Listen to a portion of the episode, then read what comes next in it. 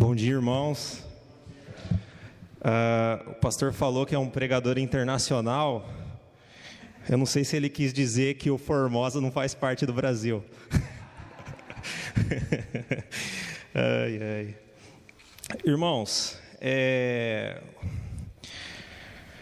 que presente o Senhor nos deu de poder estar aqui, poder cultuá-lo, né? É um privilégio, é um presente que o Senhor nos dá. É, o pastor perguntou para mim é, se eu já tinha pensado, se eu tivesse a oportunidade, se ele me chamasse para pregar num tema que eu escolhesse, se eu já havia pensado num tema, se haveria algum tema que eu gostaria de compartilhar com a igreja. Então, eu já pensei em vários temas, mas o tema do que a gente vai é, refletir na palavra de Deus hoje, é um tema que eu creio ser muito relevante para a gente aqui, para a Igreja Presbiteriana Vila Formosa, e pessoalmente, para mim, é extremamente relevante para a minha vida. Esse tema, a aplicação do texto que nós iremos refletir hoje. Ah, o texto que nós iremos, e também, além de eu achar relevante por isso que eu falei pessoalmente da igreja, por causa da nossa cultura, a cultura é, evangélica atual e a cultura do secular também. Vocês vão ver, eu vou falar como, sobre como isso é, tem ligação também. Eu quero convidar os irmãos a abrirem a palavra de Deus no Evangelho de Mateus, no capítulo 25.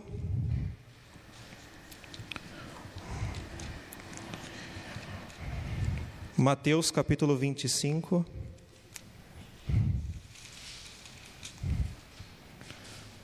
E nós leremos do verso 14 ao verso 30, a parábola dos talentos. O nome do tema é a parábola dos investimentos, vocês vão entender por quê, né? Talvez vocês leiam aqui e já entendam, mas se não entender, a gente vai refletir junto sobre. Então quero convidar os irmãos a lerem comigo é, e com, com bastante atenção a palavra de Deus, que diz o seguinte: Pois será como um homem que, ausentando-se do país, chamou seus servos e lhes confiou seus bens. A um deu cinco talentos, a outro deu dois e a outro deu um, de acordo com a capacidade de cada um deles, e então partiu. O servo que tinha recebido cinco talentos saiu imediatamente a negociar com eles e ganhou outros cinco. Do mesmo modo, o que tinha recebido dois ganhou outros dois. Mas o servo que tinha recebido um talento, saindo, fez um buraco na terra e escondeu o dinheiro do seu senhor. Depois de muito tempo, o senhor daqueles servos voltou e fez um ajuste de contas com eles. Aproximando-se, o que tinha recebido cinco talentos, entregou outros cinco, dizendo: O Senhor me confiou cinco talentos, eis aqui outros cinco que ganhei. O Senhor disse: Muito bem, servo bom e fiel, você foi fiel no pouco, sobre o muito colocarei. Venha participar da alegria do seu Senhor. E aproximando-se também o que tinha recebido dois talentos, disse: O Senhor me confiou dois talentos, eis aqui outros dois que ganhei. Então o Senhor disse: Muito bem, servo bom e fiel. Você foi fiel no pouco, sobre o muito colocarei. Veia participar da alegria do seu Senhor. Chegando por fim o que tinha recebido um talento, disse: Sabendo que o Senhor é um homem severo, que colhe onde não plantou e ajunta onde não espalhou, fiquei com medo e escondi o seu talento na terra. Aqui está o que é seu. Mas o Senhor respondeu: servo mau e preguiçoso, você sabia que eu colho onde não plantei e ajunto onde não espalhei? Então você deveria ter entregado o meu dinheiro aos banqueiros, e eu, ao voltar, receberia com juros o que é meu. Portanto, tirem dele o talento e deem ao que tem dez. Porque a todo o que tem, mais será dado, e terá em abundância, mas ao que não tem, até o que tem lhe será tirado. Quanto ao servo inútil, lancem-no para fora nas trevas, ali haverá choro e ranger de dentes. Essa, esse texto é bem. É, como é que eu posso dizer? Ele é bem assim, conflitante com a gente, né? Mas para a gente entender, irmãos, a pergunta é: o que, que Jesus quer ensinar? O que, que Jesus quer que, é, como Jesus quer que nós res, respondemos a esse texto, a esse ensino? Para entender o texto, eu pretendo falar por uns 40 minutos, vou até pegar meu celular aqui. Eu pretendo falar por uns 40 minutos, e assim, a gente vai gastar, eu acredito, uns 20 minutos só para entender o contexto desse texto. Nossa, por que tudo isso? Tudo isso porque é com o contexto desse texto que a gente vai entender o verdadeiro significado do que, do que Jesus quis ensinar através dessa parábola. Ah, na nossa cultura hoje, é, é muito comum é, em diversos lugares, as pessoas pegarem um texto bíblico e viajar na maionese.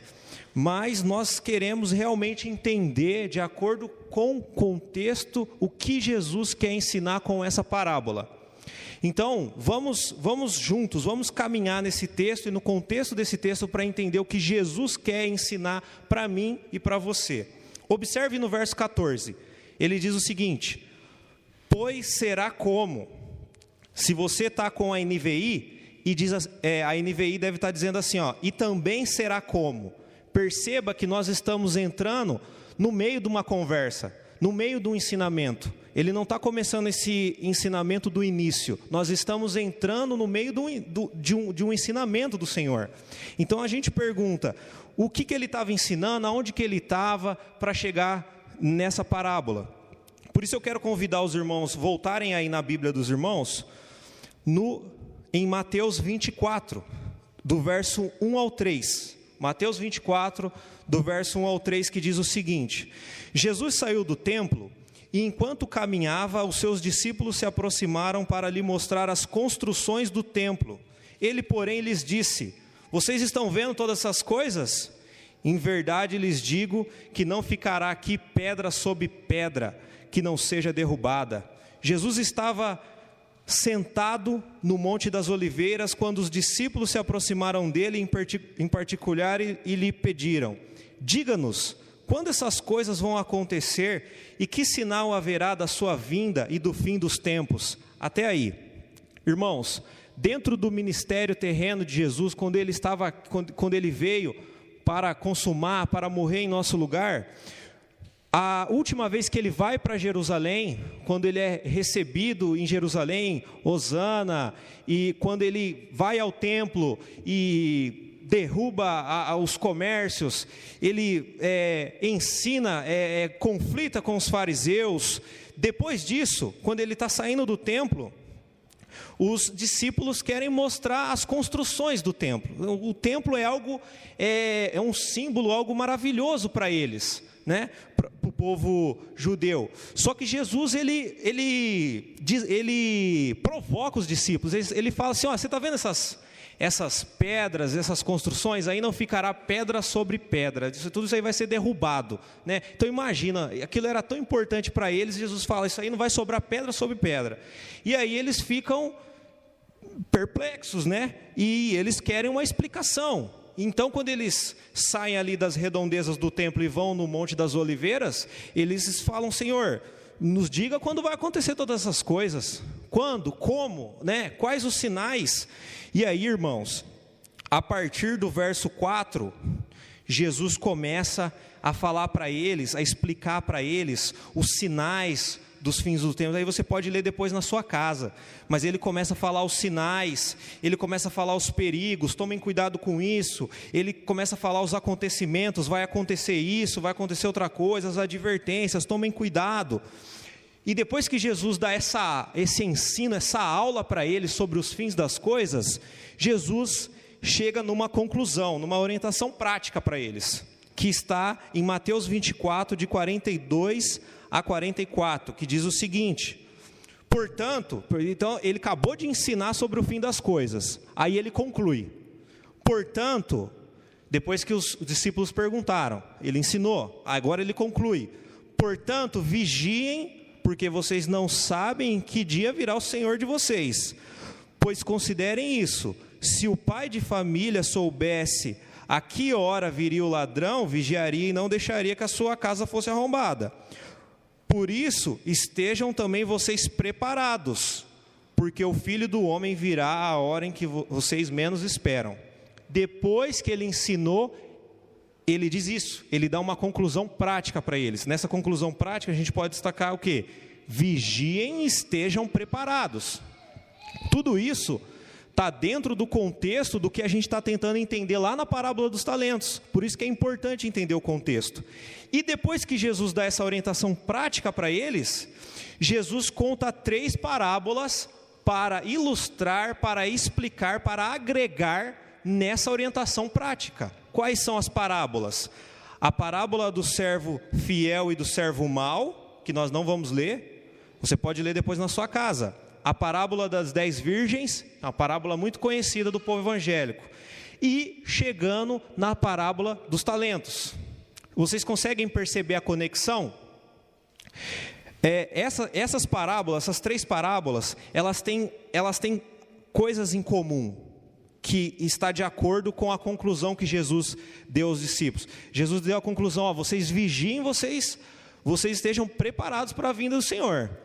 E essas três parábolas, elas têm é, coisas em, comum, em comuns, que são o quê? A obediência enquanto o Senhor não retorna, ser obediente enquanto o Senhor não retorna, a recompensa daquele que é obediente e é fiel, e as consequências daquele que são infiéis. As três parábolas contêm essa, essas, essas três coisas gerais é, de forma igual. Você pode ler na sua casa depois. Porém, por que ele ensinou três parábolas? Porque cada parábola, além desse ensinamento geral, tem o seu ensinamento específico. Entendeu? Aspectos específicos desta parábola.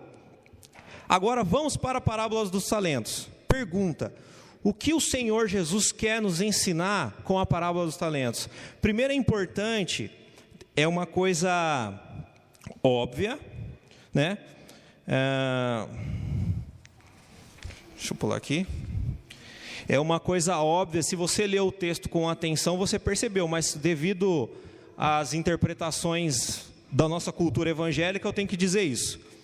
Vocês perceberam que talento, aqui no, na narrativa, não é uma habilidade, não é uma qualidade. Talento aqui era dinheiro. Você pode ver que o que tinha cinco granjeou mais cinco, o que tinha dois granjeou mais dois e o que tinha um enterrou.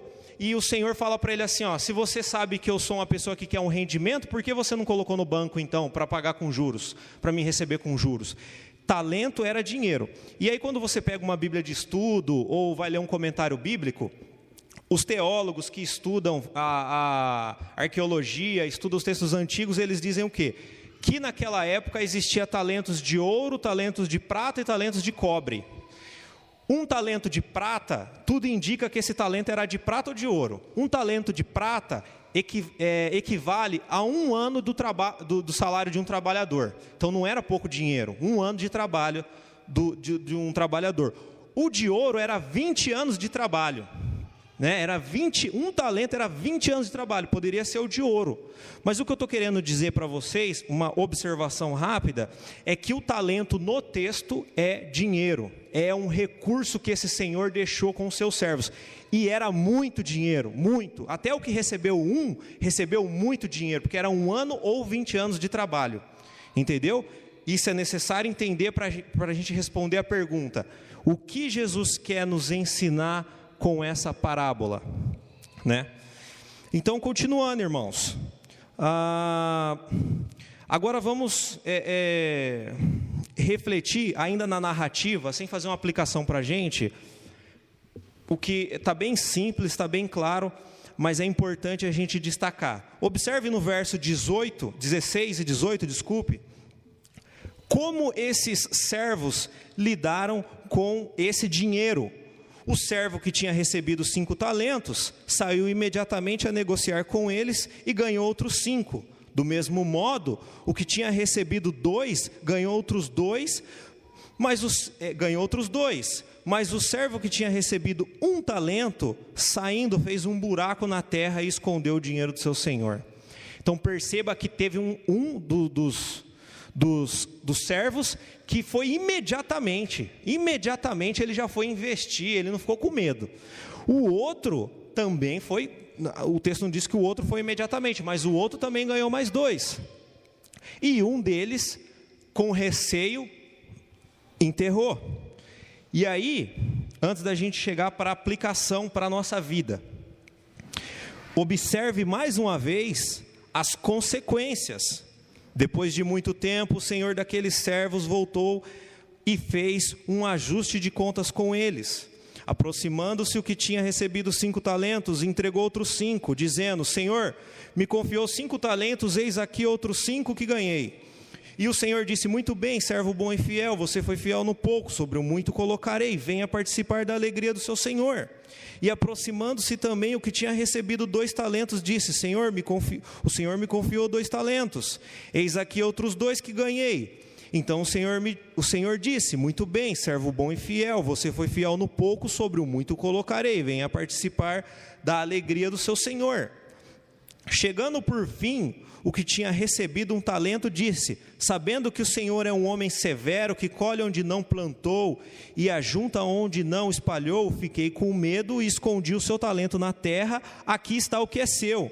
Mas o Senhor respondeu: servo mau e preguiçoso, você sabia que eu colho onde não plantei e ajunto onde não espalhei? Então você devia ter entregado o meu dinheiro aos banqueiros, e eu, ao voltar, receberia com juros o que é meu. Portanto, tirem dele o talento e deem a outro que tem dez, e deem ao que tem dez. Porque a todo o que tem, mais será dado, e terá em abundância, mas ao que não tem, até o que tem lhe será tirado. Quanto ao servo inútil, lancem-no lancem para fora nas trevas, e ali haverá choro e ranger de dentes. Irmãos, o que é, o contexto in, é, indica que Jesus quer ensinar com essa parábola? Ah, Aquilo que ele o que Jesus quer ensinar com essa parábola? Ele quer ensinar que aquilo que ele disse dentro do contexto, a conclusão, vigiem, vigiem e é, estejam prontos. É, deixa eu só, eu, eu, quero dizer a frase de forma mais compreensível, eu vou, vou ver o que eu escrevi aqui. Isso, isso, agora eu vou conseguir explicar melhor. O que Jesus está querendo ensinar é que enquanto ele não vem, enquanto ele não retorna, perceba, os discípulos perguntaram, os discípulos perguntaram sobre o fim das coisas. Ele ensina sobre o fim das coisas. E aí ele conclui: "Então vocês devem vigiar e estar preparados". Então ele dá três exemplos nas parábolas. O que Jesus quer ensinar aqui é: enquanto eu não retorno, enquanto eu não retorno, para buscá-los, ou enquanto vocês não morrem e vêm me encontrar, eu desejo que vocês sejam fiéis, ativos, ativos como o, o servo que, que saiu imediatamente. Eu desejo que vocês sejam fiéis como esse servo, ativo como esse servo. Eu não quero que vocês sejam apáticos ou é, preguiçosos, ou é, deixem enterrado aquilo que eu estou dando para vocês, ou com relação à missão de vocês enquanto eu não retorno. Percebe isso? O que ele está querendo dizer para a gente é que nós devemos estar ativos. É, esses, esses servos que é, o Senhor disse, servo bom e fiel, são servos que estavam ativos, mostram a atividade deles, enquanto o outro eu não sei o que ele foi fazer. Não sei se ele foi para a praia, não sei se ele foi seguir os sonhos dele, mas ele enterrou o trabalho, o recurso que o recurso que ia exigir trabalho, ele enterrou e foi, não sei fazer o que, mas as consequências para ele foram ruins, foram horríveis. Então, irmãos, a grande pergunta desse texto é então: o que, que é um talento? O que, que é um talento? O que, que significa o talento? É aplicando na nossa vida, tirando da parábola, da ilustração que o Senhor está dando e colocando na nossa vida. Irmãos, o talento é tudo aquilo que o Senhor tem te dado, enquanto ele não retorna ou enquanto que você não você não encontra com ele, que requer a sua fidelidade. Perceba? Alguns teólogos que eu li, tô, é, é, é, a maioria concorda que você restringir a aplicação da palavra talento a habilidades como cantar, tocar, pregar, ensinar, você está limitando a aplicação disso. Por que foi necessário então a gente ver todo o contexto? Para que nós entendamos que o talento é tudo aquilo que o Senhor tem te dado que requer a sua fidelidade, que requer que você seja ativo, como esse servo que já saiu e foi investir, e não apático ou preguiçoso, como alguém que deixa lá até o Senhor voltar e não rendeu. Percebe? Agora sim, trazendo para a nossa vida novamente, vamos pensar em coisas que o Senhor tem nos dado e requer a nossa fidelidade.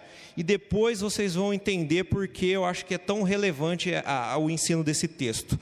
Ah, pense numa coisa: o Senhor Deus te deu uma igreja local, Igreja Presbiteriana Vila Formosa. Esse é um tesouro. Igreja Presbiteriana Vila Formosa, a comunidade, as pessoas. Como nós temos é, é, lidado com esse tesouro? Nós temos investido? Nós temos investido, não estou falando de contribuição financeira apenas.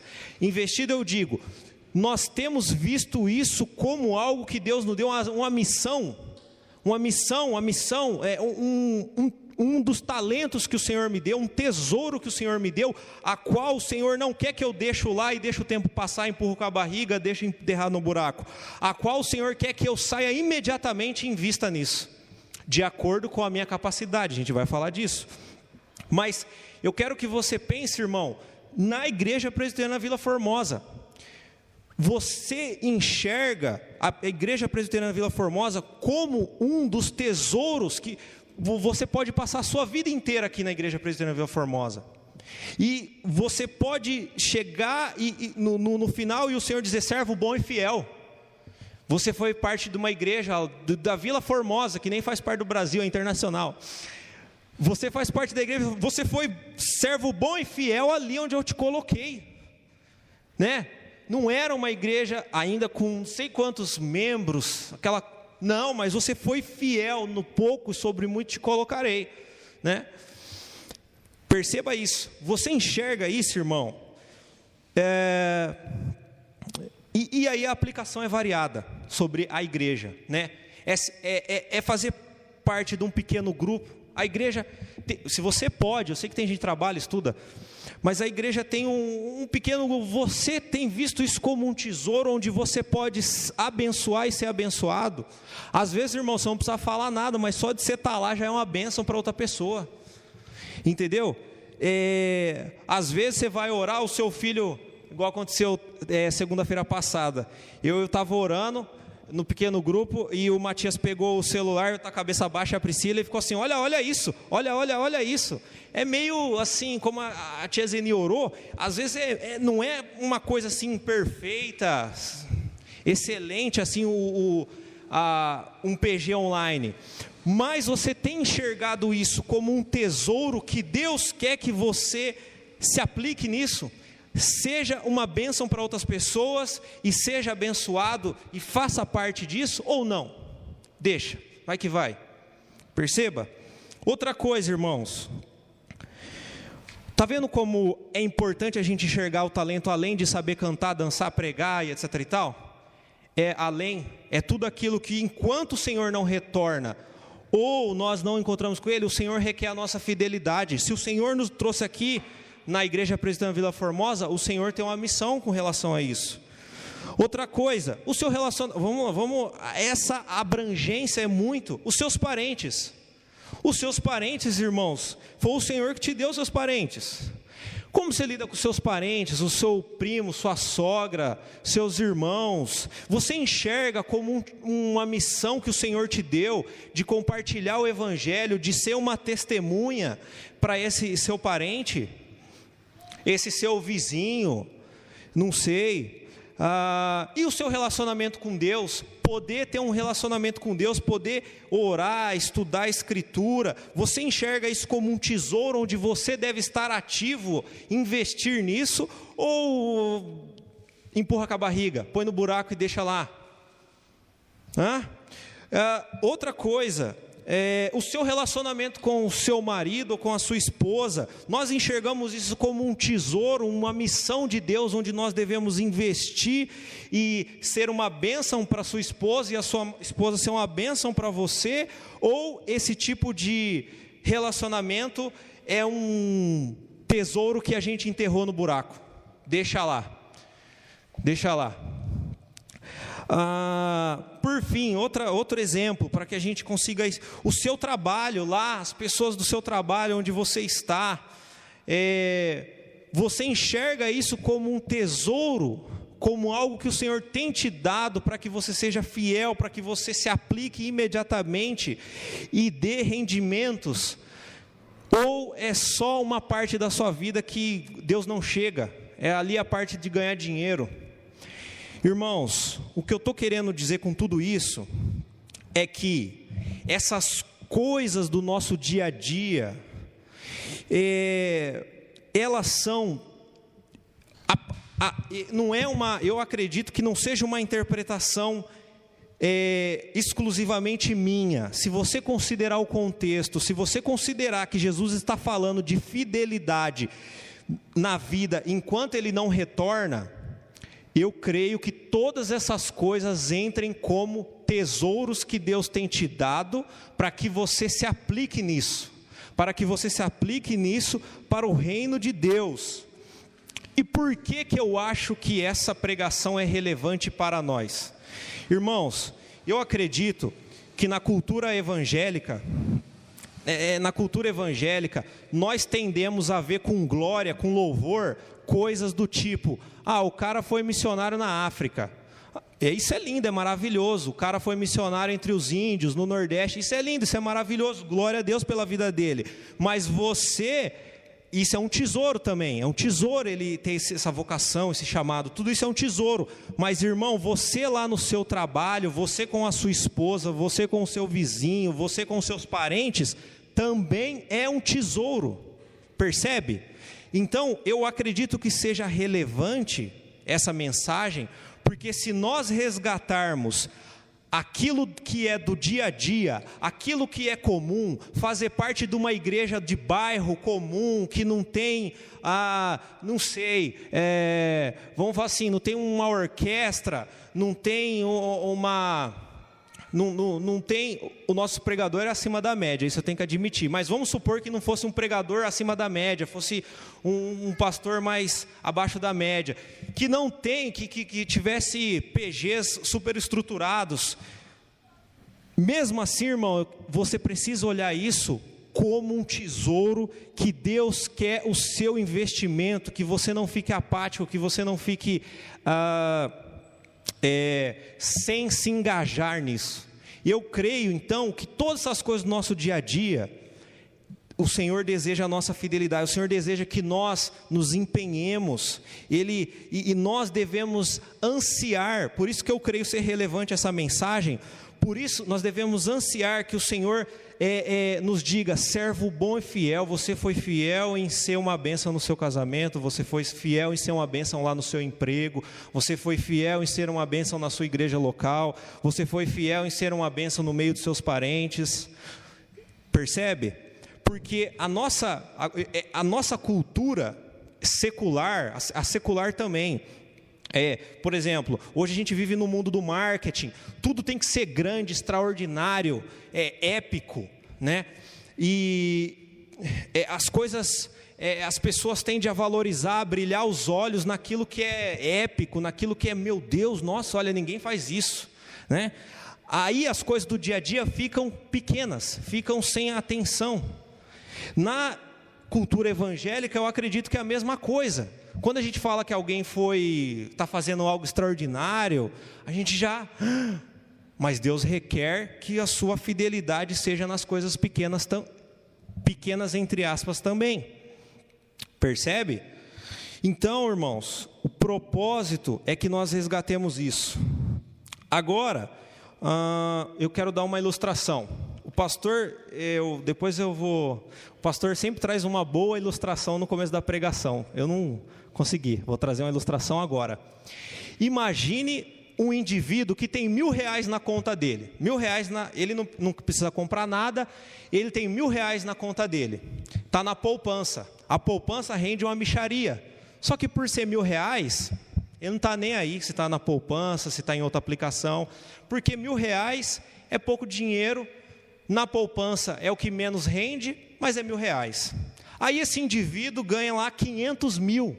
Quando ele ganha 500 mil, ele já começa a pensar assim, ó, nossa, 500 mil já dá para ter um rendimento melhor, né? Para que eu vou deixar na poupança que rende uma micharia se eu posso ir lá no banco e ver outras opções, né? Aí tem os nomes difíceis lá, CDI, não sei o quê, mas o indivíduo quando ele tem 500 mil, vamos supor que ele não quer comprar nada, e ele pode ter disso aí um rendimento maior, ele já começa a botar a cabeça dele para funcionar. Até o gerente do banco liga para ele e fala: Ô, oh, vamos Vamos pensar uma estratégia melhor que isso aí, né? Entendeu? Eu acredito que a mesma coisa acontece com as coisas comuns do dia a dia, que Deus requer que a gente enxergue como 500 mil, mas a gente enxerga como mil. Entendeu? É, essa percepção que eu estou compartilhando com, com, os irmãos, eu não sei se eu estou. É, eu espero que Deus faça todo mundo entender bem, mas eu não tinha isso. Eu li num livro que o pastor me indicou, é, depois, eu, quem quiser saber, eu falo o nome do livro. Mas um livro que o pastor me falou de um teólogo que notou isso na sociedade evangélica e argumenta como nós precisamos voltar a enxergar aquilo do dia a dia como uma missão, como uma responsabilidade, como um tesouro que é necessário se investir e não devido em perceba que o o servo mau, ele, ele, ele, pensa, ele, ele diz para o Senhor, né? Eu não sei, ele, ele disse para o Senhor assim: ó, eu, o Senhor é um, é um Senhor mau, é um Senhor que é, quer rendimento. Eu fiquei com medo e enterrei, né? E o pensamento dele foi esse: eu fiquei com medo e enterrei. Eu acho que nosso caso não é medo. Eu acho que, e quando eu falo nosso, eu não estou querendo dizer nosso só por usar a palavra nosso. É uma luta para mim também, é uma luta. Eu não estou falando aqui como um exemplo, eu estou trazendo uma mensagem que eu creio que é 100% aplicável a mim também. Mas o que eu estou querendo dizer é que o pensamento errado do servo mal fez ele agir errado, né? É, fez ele agir errado. E o pensamento da nossa cultura também, de que só é grande, lindo, belo aquilo que, entre aspas, é extraordinário, também nos leva a ter uma atitude errada diante disso. Percebe? Então, essa foi a, a, a, a, ilustração, essa é a mensagem que eu creio que o texto quer trazer. E, irmãos, é, o que eu oro para que o Senhor desperte no meu e no seu coração é o desejo de ver todos esses, esses chamados comuns, essas coisas do dia a dia, e o desejo do nosso coração de ser escutado, Senhor, servo bom e fiel. Você foi fiel no pouco, sobre o muito te colocarei. Irmãos, o Senhor tem nos chamado para sermos bons e fiéis nessas coisas que a, o, o, objetivo dessa mensagem então é que nós olhemos essas coisas a partir de hoje, a nossa igreja local, as programações locais, como tesouros que o Senhor deseja a nossa fidelidade. Não, não vamos pegar isso e enterrar, irmãos, enterrar. Ah, e agora, irmãos, como também há no texto, no verso 30 diz: Quanto ao servo inútil, lance-no para fora, nas trevas, ali haverá choro e ranger de dentes. Os, as três parábolas trazem a consequência daqueles que enterraram. Irmãos, pense nessas vocações do dia a dia. É, se há alguém aqui que está que tá aqui ou que assiste online, que tem enterrado, que tem procrastinado, que tem deixado a, a, a, aquilo que o Senhor tem nos, nos ordenado. Primeiramente, que em todo lugar todos os homens se arrependam dos seus pecados, creiam no Evangelho, sejam batizados, façam parte da missão e, e do reino de Deus nesse mundo. Se há alguém que tem feito isso, é necessário advertir que a Escritura diz que o destino dessas pessoas é um lugar onde haverá choro e ranger de dentes. Não espere para amanhã, porque a gente não sabe se vai ter um amanhã. O Senhor pode retornar ou nós podemos encontrá-lo. É, eu, quando eu era mais jovem, eu. É, mais jovem. eu. Não, é sério. Eu, é, eu, teve muito tempo que eu, eu frequentei uma igreja só porque a minha mãe me levava. Eu não estava nem aí. E aí um dia eu vi uma pregação na internet de um cara e ele falava. E ele falava algo ele falava, ele enfatizou muito as consequências de alguém que não abraçasse a, o Evangelho. E as consequências são terríveis, irmãos. Esse, e essa mensagem, eu, eu creio, me despertou. Mas eu, eu, meu desejo, então, é trazer o que a própria Escritura diz. As três parábolas, elas são é, categóricas nisso, elas são enfáticas nisso.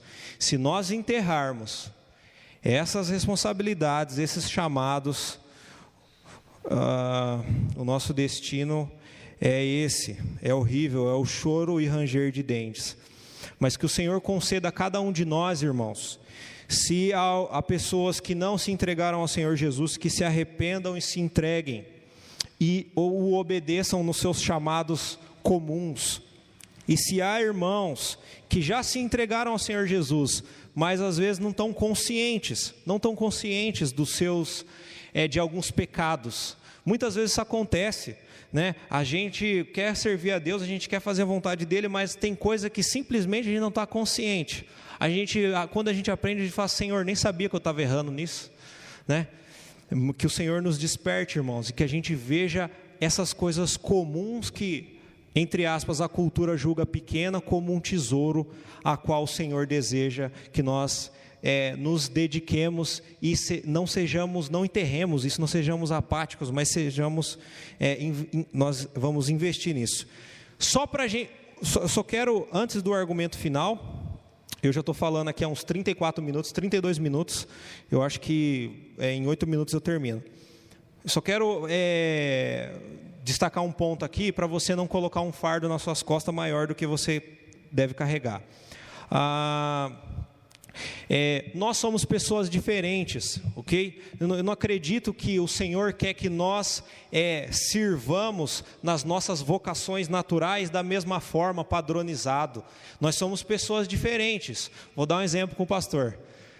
É, o pastor falou algo extraordinário, lindo, belo na quinta-feira, que ele está fazendo um processo de catequizar a Bela, né? Com seis meses.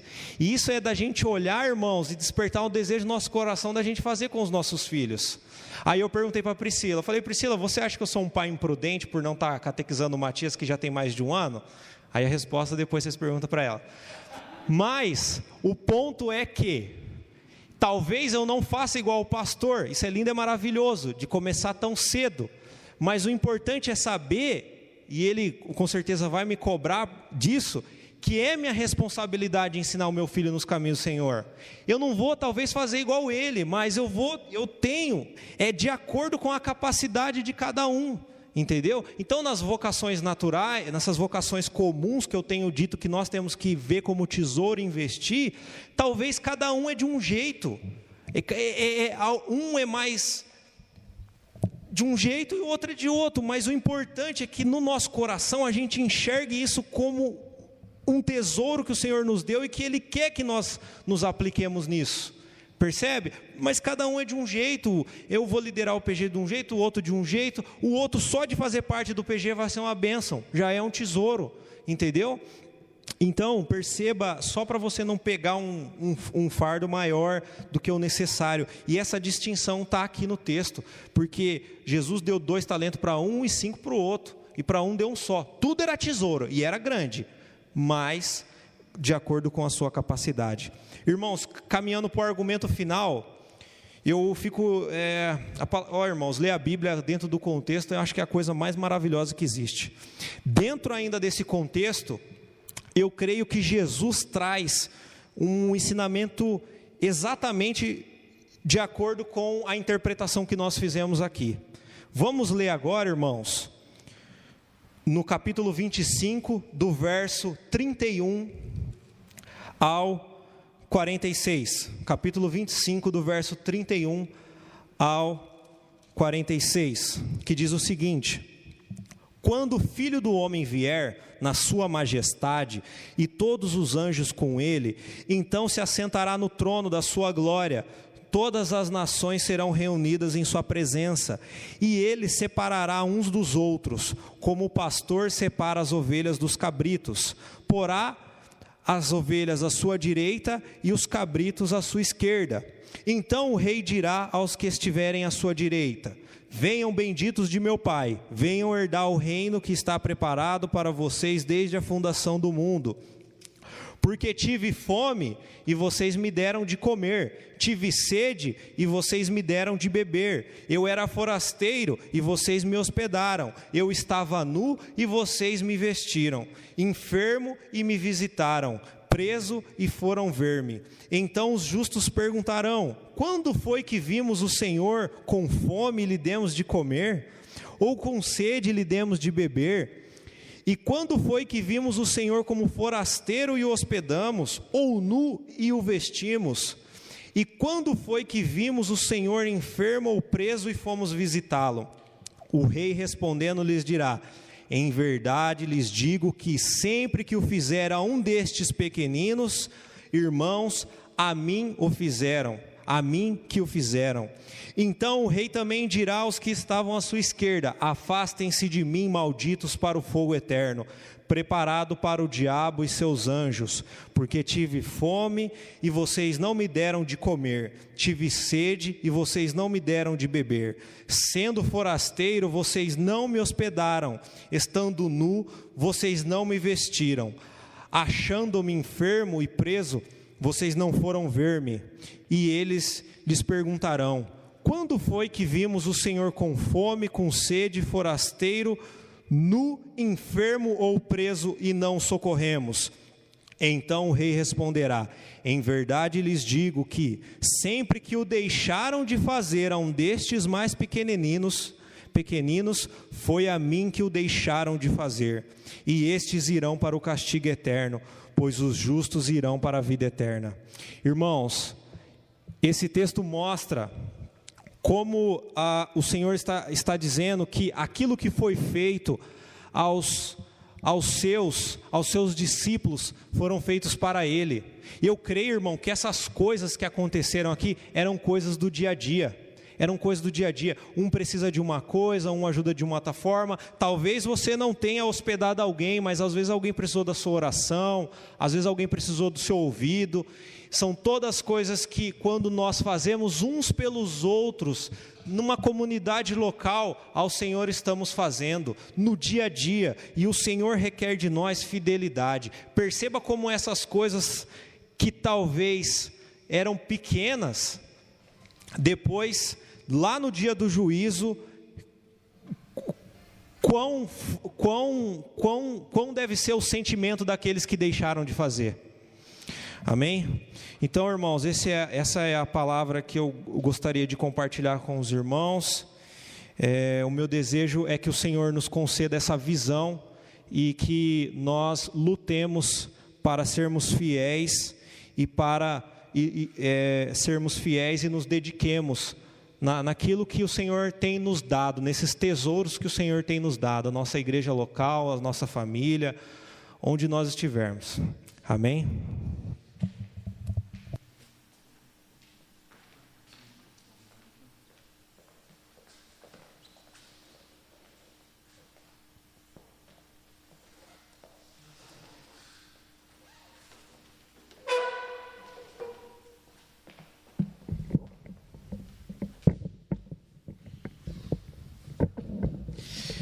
Marcelo falou que a gente tem um pregador acima da média, verdade, né? Vocês ouviram hoje, que benção. Deus seja louvado. É... Quem sabe a igreja presbiteriana Vila Formosa manda o Marcelo para o seminário, né? E não, ele não está querendo ainda não, viu gente? Quem sabe? Vai orando aí, vai saber, né? Tem certeza que disposição ele tem, se Deus tocar, né? Bom, irmãos e irmãs, que bênção. É... Geralmente a gente não fala isso. E a gente, quando fala, fala com muito cuidado. O quê?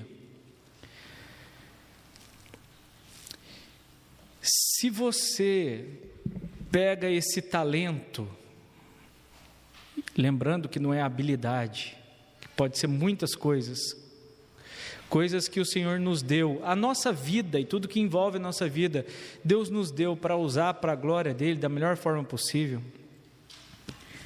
Se você, debaixo do poder, da graça, dos dons, aí, os dons que Deus dá, se você não usa isso para multiplicar e você enterra, você é criança, adolescente, jovem, adulto, idoso, você tem muitas virtudes dadas por Deus. Se você percebeu hoje, por essa mensagem fiel à Escritura, proclamada no poder do Espírito, se você percebeu que você enterrou, é, eu, não, eu não quero ser duro além do que o texto bíblico diz. Existem duas opções para você. Se você tem enterrado, você, por exemplo, adolescente, você tem enterrado a possibilidade que Deus tem te dado de honrar os seus pais, a possibilidade de ser uma bênção na sua escola, com seus amigos, se você percebeu que enterrou isso, existem duas opções apenas. A primeira, e a que o Senhor está te chamando, é arrependa-se. Fala assim, Senhor, até esse momento eu tenho achado que a vida é para ser usada para mim do meu jeito e como eu quero. Me ajuda a descobrir a Sua vontade e viver para a Sua glória? Porque a segunda opção é: se permanecer enterrado até você morrer ou o Senhor Jesus retornar, você vai para o inferno. Se permanecer enterrado até o Senhor Jesus voltar ou você morrer, você vai para o inferno. E uma das tarefas que Satanás tem desde que o mundo é mundo é dizer que não tem inferno é dizer que não tem punição. Tem sim. Vai por mim. Aliás, vai por mim não, vai pela Bíblia. Não enterra não. A parábola fala claramente de, da nossa vida entre a primeira vinda de Jesus e a segunda vinda de Jesus. E eu achei fantástico, porque eu não pedi para o Marcelo pregar isso, mas Apocalipse inteiro nos chama a ter uma, uma posição de fidelidade entre a primeira vinda de Cristo e a segunda. Apocalipse, a, a mensagem central de Apocalipse, usando várias ilustrações, é essa: enquanto o Senhor não volta, como que é o mundo e como que a gente deve viver. Deus seja louvado por isso, porque não combinei, não pedi para o Marcelo pregar esse texto bíblico, mas digamos que ele já fez uma introdução para a série que vai começar na semana que vem, se Deus permitir. Irmãos e irmãs, esse foi o momento da história que nós destacamos como redenção. Eu até tinha colocado dízimos e ofertas no momento de redenção, mas os dízimos e ofertas vão fazer parte do momento da igreja, criação, rebelião, promessa, redenção, que é o momento do sermão, e agora é o momento da igreja. Por quê? Porque diante dessa palavra, nós vamos responder. Deus seja louvado, porque o Marcelo foi fiel ao texto bíblico, fiel ao Senhor Jesus, e ele deixou bem claro que, embora talento seja dinheiro na Bíblia, ele não fez uma aplicação reducionista para falar só de dinheiro. Tem muitos pregadores por aí que usam uma mensagem dessa, em vez de serem fiéis ao texto bíblico, eles querem é, usar a mensagem única e exclusivamente para você. É, se dispor a ofertar, está errado dizer de dízimos e ofertas a partir desse texto bíblico? Não, não está, mas não é apenas sobre isso. Mas agora, enquanto igreja, eu quero convidar vocês vocês que estão aqui, vocês que estão em casa, a responder de todas as formas que o Marcelo apresentou aqui, aplicando na família, no trabalho, na escola, em todas as áreas. E entre elas tem uma, que é você sendo generoso com seus dízimos e ofertas. Eu não vou falar muito, mas só vou dar um exemplo. Eu estava falando com o Kleber, com o Flávio, sobre essa, esses canais fáceis de investimento que existem hoje, contas que você não paga. E se você consegue poupar, que seja 10 reais por mês, tem jeito de você fazer render mais do que deixar na, na conta poupança. Mas aí eu falei para o Kleber o exemplo. Ah, o exemplo da minha esposa. Ela não conseguiu, graças a Deus, por ser uma boa funcionária, ela não conseguiu ser mandada embora, nenhum acordo, nem nada, mas ela rompeu o contrato para cuidar da Bela, não vai ficar mais, mas no que ela recebeu de férias e coisas do tipo, ela não pensou em pegar aquele montante primeiro e investir para render mais numa agência bancária. Ela pensou em fazer e investir dizimando. E isso, para mim, é motivo de muita gratidão. Porque quando você pega um montante de dinheiro, como se fosse uma rescisão, que não foi uma rescisão, você pega um montante e fala assim, não, desse tanto aqui não, misericórdia.